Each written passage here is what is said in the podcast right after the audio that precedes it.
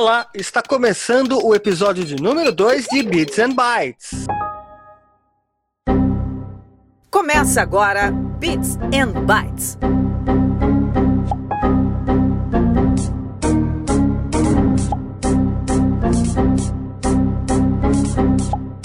O seu podcast de tecnologia, apresentado por mim, James Eduardo, e por ele, o menino do Rio, aquele que tá cheirando a maresia, aquele que vem diretamente do litoral, Carlinhos Melo. Fala, James Eduardo. Como é que tá, belezinha? Segundo programa já, hein? Segundo programa, hein, Carlinhos? Muito bem, hein? Ainda vão vir muitos, hein? Se Deus quiser, vamos que vamos. E o assunto de hoje é família de processadores Intel. Afinal, você sabe o que significa aquela sopa de letrinha? E 5, e 3, e 7, e 9, e não sei o que? Toda essa sopa de letrinhas, esse universo desses modelos dos processadores Intel, nós vamos saber nesse programa Bits and Bits Bytes. And bytes.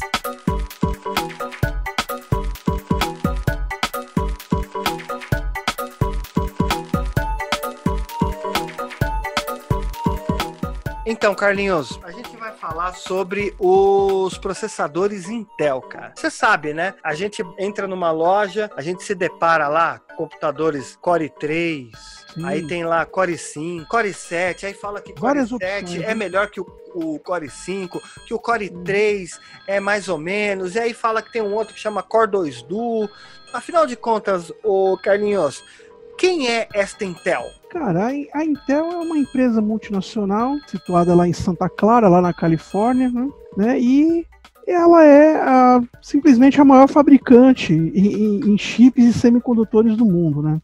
Ela praticamente ela ditou uma tendência de tecnologia que segue até os dias atuais, né? Começou fabricando o primeiro modelinho de memória RAM e depois fabricando microprocessadores e a partir daí ela foi deslanchando essa tecnologia a qual ela domina até os dias de hoje. Correto. E assim, é... você falou né, de que ela já foi criando microcontroladores, processadores e, e outros dispositivos, né? Ela tem dispositivos em 8 bits, né? Que são aqueles processadores mais antigos, aqueles videogames, uhum. né? Quando a gente fala muito de cultura 8-bit, nessa coisa quadrada, a gente vê em Atari, a gente vê nos videogames antigos, né? Vem tudo dessa família aí. Aí é depois geração, dobra. Né? Pois é, aí dobra, vem os, os 16 bits, aí a geração que são os 32 bits de processador e 64 bits que é esses processadores que a gente pretende falar um pouco neste programa, certo? Então, assim, a Intel, ela entrou nessa onda de Core 5, Core 3, Core 7, mas antigamente, vamos pegar lá atrás, rapidão, você, muito provavelmente quem está nos ouvindo e é bem mais velho, já deve ter usado aqueles computadores, o 8086. Foi o primeiro processador dessa família. Depois veio o 286, né? Sim. 286, conhecidíssimo aí, né? São aqueles computadores até que tinha tela verde. Me lembro até quando eu vi um desses pela primeira vez. Ah, é? Em Como 19... foi? Foi em 1986. Um, um vizinho meu de frente de casa, ele adquiriu um desse aí e para mim, quando eu vi aquilo, parecia uma coisa do outro mundo. Parecia que eu tava na NASA. É, tinha a, a CPU, aí tinha um módulo só para leitor de disco flexível. Isso o monitor de fósforo verde de quatro hum, cores. Isso é clássico, cara. Isso e é também vem da linha daqueles 8086 também, né? Como eu falei antes. No 286, você já tinha uma versão de Windows rodando nela, né? A, as versões do Windows 2.0, do uhum. Windows 3.0, depois o 3.1. E aí do 286 vem o 386, já entra no processo de popularização dos PCs, já entra também na fase de que começa a surgir a internet de um, de um uso mais doméstico, né, como a gente conhece hoje, não aquela coisa mais privada entre universidades e instituições de pesquisa. Depois vem o 486, onde os PCs se popularizam ainda mais. Meu primeiro computador foi um 386 é, DX2, se eu não me engano, com com 128 MB de memória RAM, né? Com leitor de disco de 5 e 1 quarto, com aquele flexível maior, Sim. né? De 680 MB, é isso? Isso. 680K. 680K. 680K. Mega não. Isso, o, Mega não. Mega vem o depois. disquete era de um 1.44 mega, né? Exatamente. Mas tinha a metade disso, que era 700 e poucos K, né? E Uhum. o de que era de dupla densidade, né? E aí a alta densidade vem os disquetinhos de, de 3,5, né? Uhum. Que é aqueles que a gente conhece, que tem a linguetinha que abre pro lado esquerdo e, e direito, né? E depois dos 486 veio o Pentium, tá? Isso é Intel, tá? O Pentium é uma marca exclusiva da Intel, tá? Não existe Pentium da AMD, não existe Pentium de outros fabricantes de processador que tinha na época. Lembra da Cirrus Logic? Lembro. Opa, né, o Cyrix, né, aquele processador que tinha na época, era mais barato, né? era mais barato, né? A AMD, ela tinha também o seu 386, 286, 486. Quando chegou o Pentium, a AMD ficou com 586, né? Então você tinha o 586 da AMD e o Pentium da Intel. Depois do Pentium, aí veio outros tipos de Pentium, o Pentium 2, né? O Pentium MMX, Uhum. né? E então, aí na metade dos anos 2000, né, começou a vir é, estes processadores. Aliás, esses processadores é, com a designação de I. 2010 a, a Intel começou a aplicar essa metodologia nos seus processadores, tá? Sendo então a linha I3, I5 e I7, tá? Então, dando uma olhadinha também no site do Olhar Digital, olhardigital.com.br, tá? É, ela cita também outras famílias de processadores da Intel, que além dos Intel Core i3, i5, i7 e i9, tem também o Celeron e o Pentium. Estes são os processadores atuais da Intel, tá? Que O tá Celeron, o Celeron é uma versão mais barata, né, Denis? O Celeron é uma versão de custo menor, né? Uhum. Tipo, custo-benefício é uma máquina que você não pode exigir tanto de processamento dela, tá? Se você quiser instalar um game para você utilizar num Celeron com resoluções gráficas avançadas e muitos recursos, o Celeron não vai rodar. Ele até vai se dispor a rodar, ou o software já vai te dizer que, olha, nesse processador eu não vou rodar, tá? Então, no site do Olhar Digital, você tem lá a nomenclatura dos processadores da Intel não conhece limites. Há tempos, a maioria dos grandes fabricantes de PC optam por usar processadores da Intel em seus produtos, mas para o público menos inserido nesse mercado, é difícil entender a diferença entre os modelos apenas pelo nome, especialmente quando se está tentando comprar um PC novo ou montar o seu próprio computador pela primeira vez. Não faltam opções de configurações no mercado e nem sempre é fácil distinguir a nomenclatura delas, tá? Então, o que, que, o que, que é preciso saber sobre essas nomenclaturas, tá? É, tudo é o Intel Core, tá? Intel Core é o que rege isso tudo, tá? Então, os processadores da Intel têm essa nomenclatura, Intel Core. Se você, tá? É, de uma forma mais a grosso modo, tá? Você tem o i3, que é um processador mais barato, seria um processador de entrada, tá? É o processador mais barato que você vai encontrar em termos de processador com performance, tá? Diferente do Celeron. Tá? O Celeron vai ser mais barato ainda. Por isso que tem pessoas que veem notebook em lojas de informática e falam, nossa, um notebook Intel custando aí menos de mil reais. Se você for Uhum. ver bem, ele é um processador Celeron, tá? Sei. Então- Eu- eu- tem muito preconceito. Tinha muito. Tem até hoje, né? O preconceito contra o Celeron, né? É- Existe muito, porque na verdade, para você saber que tipo de processador você vai adquirir, o que você quer no seu computador, você precisa saber para qual função esse computador vai ter, tá? Você vai querer um computador para fazer edição de vídeo, é, jogar games pesados, né? Trabalhar com softwares de arquitetura pesadíssimos, 3D, uma série de coisas. Então você vai escolher um, um processador da linha i7 para cima, certo?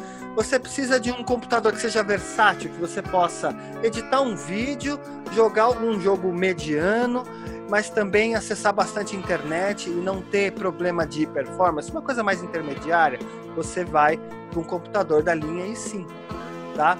Agora, você precisa de um computador básico com acesso à internet, para você trabalhar, escrever, né, usar Office, entre outras coisas, apesar de que hoje em dia não dá para dizer que um, um, uso de internet e, de, e dos softwares que temos nos dias de hoje né? Você vai precisar de um software, de um processador que seja mais baratinho, que seja mais em conta.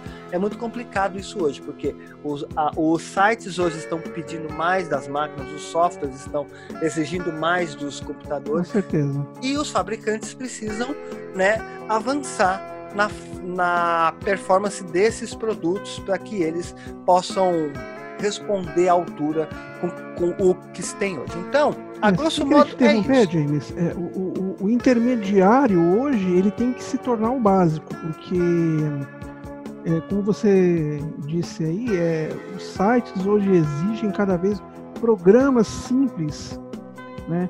Exigem cada vez mais do computador. Você vê nesses tempos de pandemia, é, muita gente fazendo trabalho em casa, é, fazendo edição de vídeo, gente que nem fazia isso, hoje está descobrindo essa dificuldade, né? Porque, puxa, eu tenho um, um computador em casa que não atende o, o, que eu preciso, né? Então o pessoal está caindo na real nisso agora. Se engana, tá?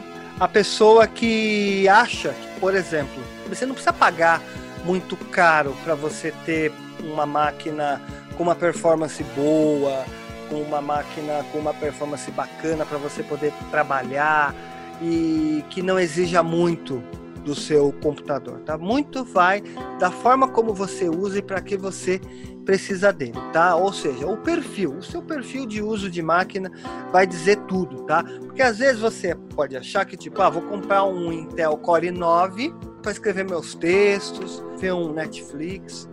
Aí depende, né? Porque você não precisa ter um i9, você não precisa ter uma Ferrari para deixar na sua garagem e andar nessas ruas esburacadas que a gente tem aqui nas nossas É verdade. Cidades. Se você pega um i3, o i3 normalmente, tá? Ele vem com dois ou quatro núcleos. O que seria esses núcleos que a gente chama que é o famoso core? Tá? O core é o núcleo desse processador. Então, quantas cabeças estão pensando para fazer com que o seu computador tenha uma performance boa. Por exemplo, num Core 3 você tem o Word aberto e você tem o Photoshop aberto.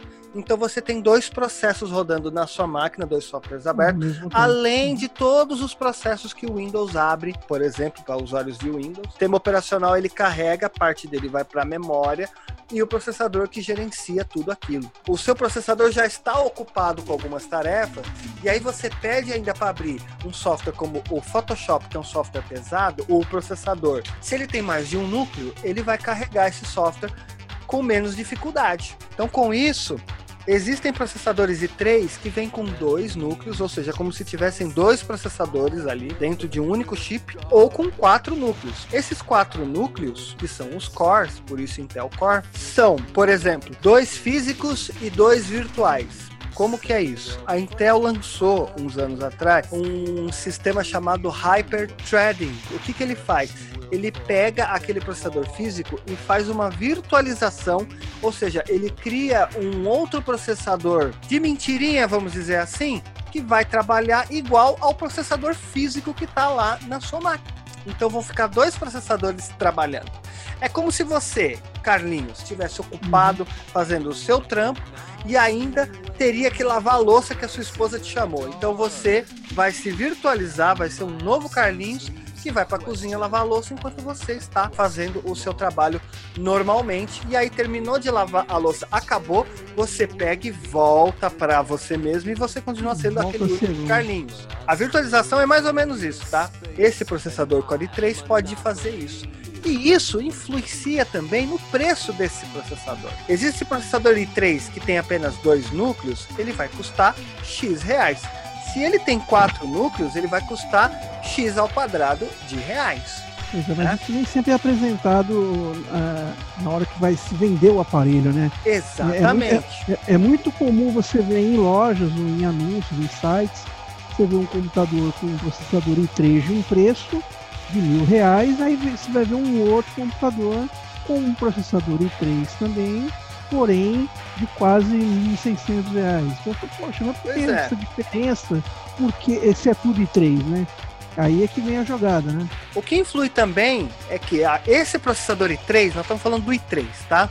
Se ele vem com dois núcleos e funciona, por exemplo, a 1.8 GHz, tá? O que, que é 1.8 GHz? Corrija se eu estiver errado, porque esses números são complicados de você Uhum. poder falar assim. 1.8 GB é 1 milhão e 800 mil ciclos por segundo ou é o dobro disso, ô Não, Carlinhos? é isso mesmo, tá certinho.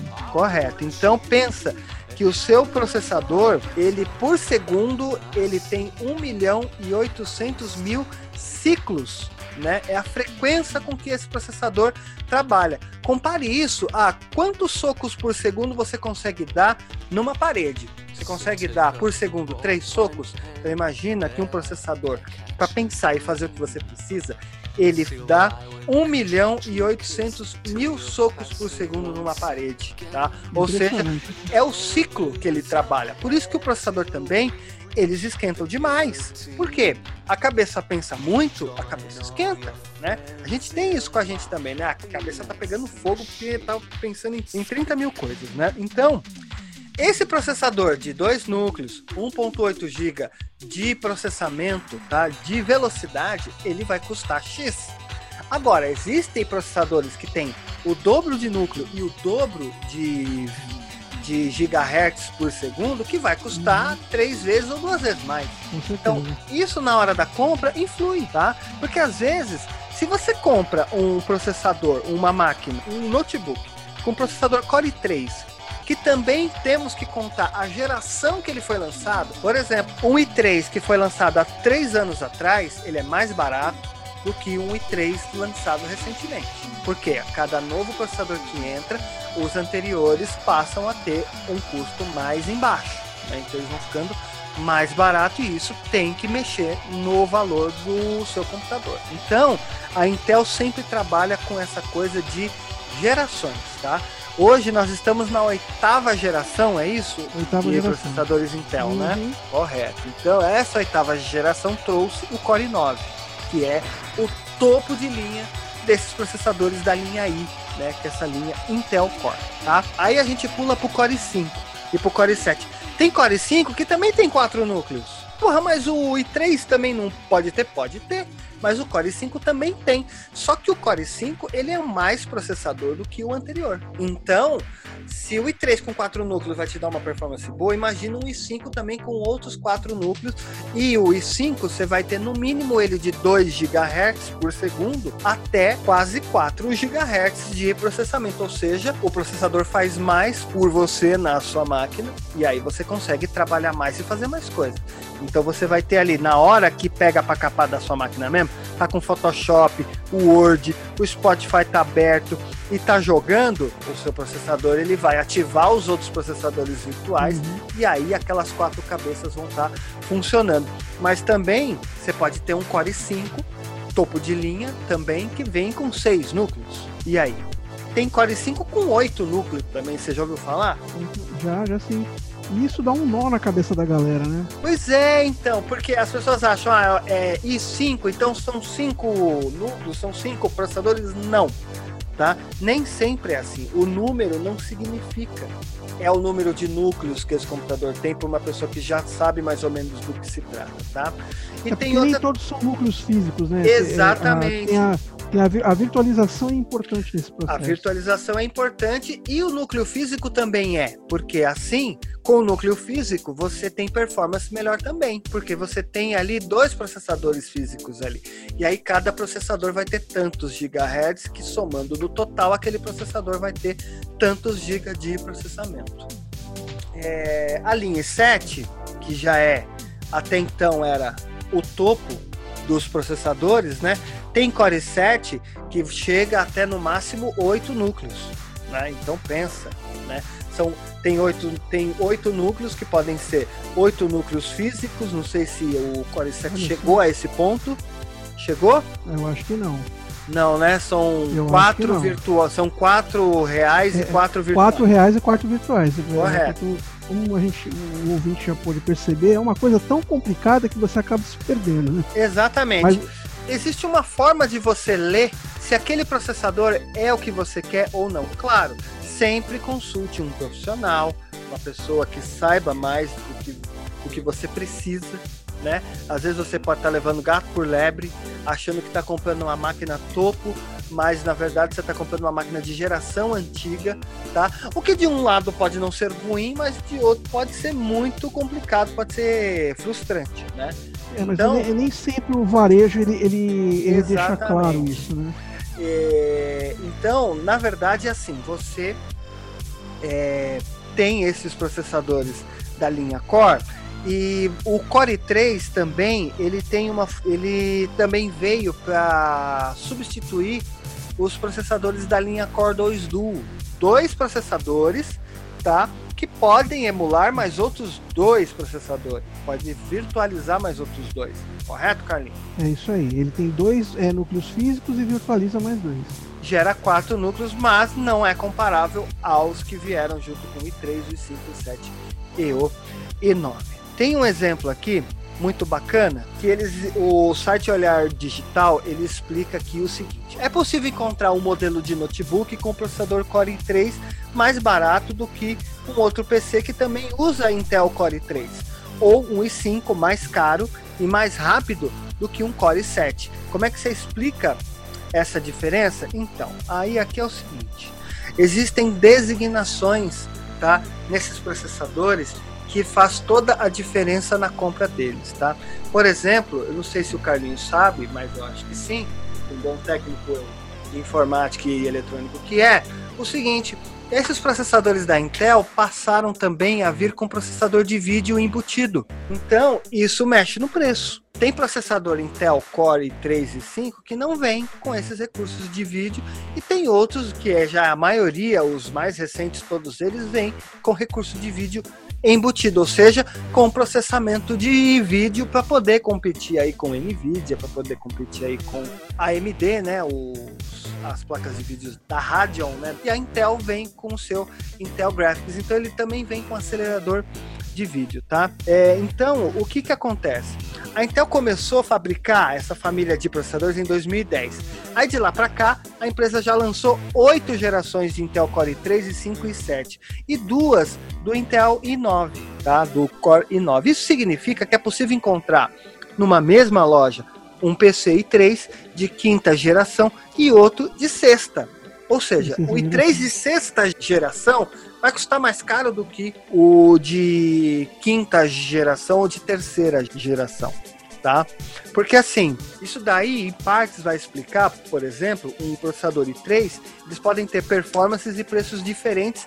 Naturalmente, quanto mais novo, melhor é o processador, o que significa que um i3 de sétima geração é melhor do que um i3 de quinta. Então, conforme esses processadores vão sendo fabricados nos anos seguintes e com novas tecnologias, a nanotecnologia vai, vai ficando melhor, esses processadores vão ficando mais caros. Então, por exemplo, quando você olha na caixa do processador lá, está escrito Intel Core 3 6006U. Isso daí significa muita coisa. Vamos pegar essa frase: Intel Core 3 6006, 6006U. O 3 do Core 3 significa que ele vem de uma linha básica, tá? O 6 do 6006, o primeiro 6 do 6006 significa que ele é de sexta geração. 00 é o modelo desse processador, tá? Ou 006 na verdade, tá? Uhum. É o modelo desse processador. O U significa que ele é de baixa potência, ele consome menos energia. Isso é uma coisa bacana de se ver quando você olha a descrição de um computador e a pessoa coloca a descrição completa do processador dentro dessa máquina. Então, se você pega lá, essa máquina tem um processador Intel Core i9 8950HK. Aí você vai bater o olho e vai ver o seguinte: 9 é o topo de linha desses processadores, tá? O 8950, o 8 significa que ele é de oitava geração, 950 é o modelo desse Core 9 e HK significa que é High Performance Graphics, ou seja, ele tem um vídeo de alta performance, tá? E é destravado. Então, este processador, por exemplo, é ótimo para quem tem games e faz edição de vídeo e trabalha com 3D. Então, o usuário comum, James, ele pode até não ligar para essas coisas, né? sim, Essas nomenclaturas, tudo, mas para um meio corporativo, é, muito bom ter essa importa visão. bastante quanto que uma máquina vai gastar de energia elétrica, entendeu? É, é, é bem interessante, né? Então, assim, é possível você encontrar modelos diferentes dentro de uma mesma geração, porém, nesse caso, melhor é aquele que tem o número de identificação mais alto, tá? Essa é a grande dica, tá? Um Intel Core 3 6167 é melhor do que um Core 3 6100, tá? Porque afinal de contas, 6167 é número mais alto do que o 6100, tá? Mesmo que ambos sejam de sexta geração. Então, se a nomenclatura daquele processador ela é mais alta, tá? Muito possivelmente ele é um processador de alta performance e de, e de geração mais nova, tá? E aí, para complicar, tem as letrinhas que indicam o que esse processador faz, tá? E geralmente são as letrinhas U, Y, T, Q, H e K. Esses são os sufixos. Três delas têm a ver o quanto o seu PC vai gastar na conta de luz, tá? As letras U significa Ultra Low Power, ou seja, consome menos energia. A letra Y significa baixa potência, tá? Consome menos energia também, mas não consome menos tanto quanto o U. O T significa que ele tem um consumo de energia mais otimizado, ele é mediano nesse processo. As outras nomenclaturas, a letra Q significa que ele é quad-core, ou seja, ele tem quatro núcleos. A letra H significa que ele tem uma alta performance gráfica. A letra K significa unlocked, o que significa que o processador pode ser usado para você poder melhorar a performance dele fazendo um overclock. Tá? O que, que é o overclock? O processador, o máximo dele normal é de 2 GB por segundo. Mas você fala, dá para dar um gás nele. Se ele tem essa letra K, você pode dobrar até a performance de clock desse processador fazendo esse sistema chamado overclock. Overclock é isso, acima do clock, overclock, tá? Mas isso aí é para os caras que gostam de tunar os seus computadores. Tem até então- campeonato disso. tem campeonato disso. Você vai na Campus Party, a galera tem concurso aí de máquina overclockada. Só retomando, então, processadores da linha i3, tá? Quanto mais a geração for antiga, mais barato ele tende a ser, e quanto mais de última geração, mais caro ele tende a ser. Isso vale também para os outros da linha i5, i7 e i9, que é o mais recente, que foi lançado nos últimos dois anos, certo, Carlinhos? Então, os processadores Intel têm essas nomenclaturas. Então, o i vem de Intel Core, o 3 é o mais básico, o 5 intermediário, o 7 avançado e o 9 top de linha, tá bom? Alguma dúvida nesse processo, Carlinhos? É, se você detalhou muito bem todo o processo, né? É, como eu já disse antes, né? Ele é um. É muito complicado de você acompanhar, mas ao mesmo tempo é importante você ter um, um mínimo de noção para você poder escolher a máquina que lhe atende bem sem você gastar muito, né? Correto. Então, Basta ficar esperto na hora que o vendedor te falar. É, primeiro você precisa saber o que, que você quer com um computador. Depois, isso porque nós estamos falando só de processadores Intel.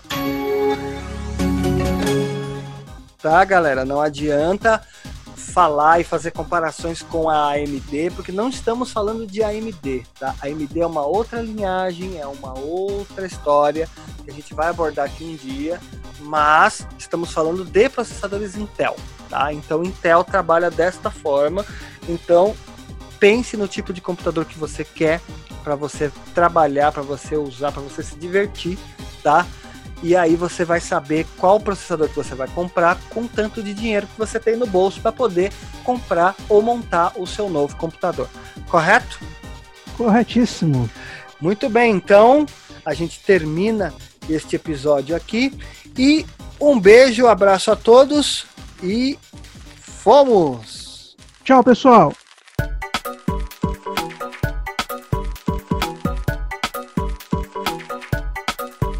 Aqui o Bits and Bytes. Até o nosso próximo episódio.